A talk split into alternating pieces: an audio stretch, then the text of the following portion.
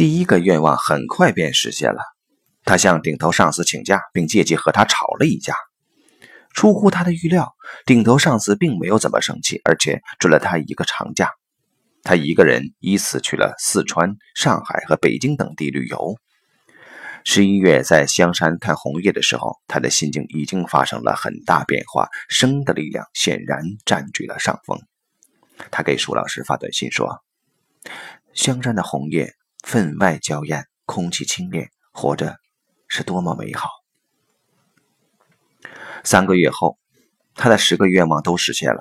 回来后，他对舒老师说：“虽然这十个愿望并不难实现，但这些发自内心的愿望实现后，他觉得自己整个人都变了。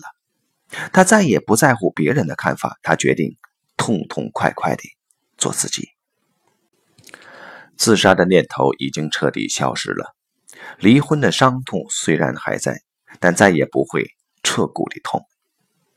他开始做自己。”不再以别人为中心，吃顿海鲜，去趟酒吧，和领导吵一架，到北京看看红叶。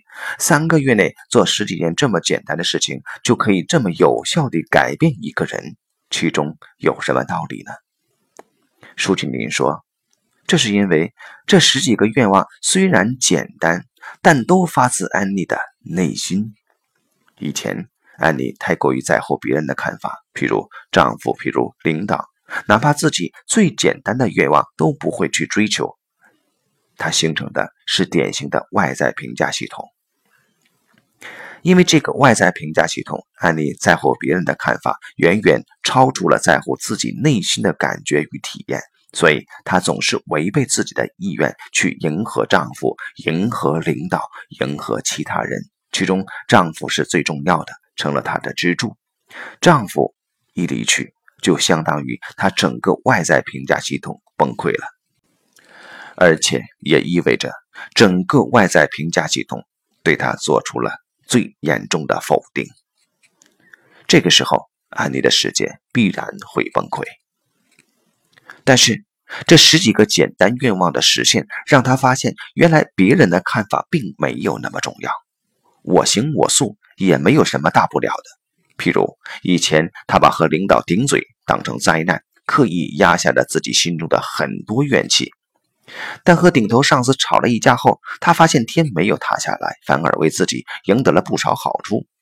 对他来讲，这完全是一种全新的生命体验。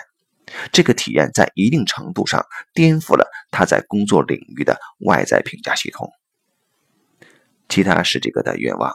也有类似的功效，他们都是发自他内心的，因为这十几个愿望涉及生活中的方方面面，累积到一起，就颠覆了他整个的外在评价系统，并帮助他构建了一套全新的内在评价系统。简单的说，安妮的工作与生活不再以其他人为核心，而是以自己为核心。舒老师说：“这种内在评价系统不是自私自利的自我中心主义，而是最健康的人的心智模式。”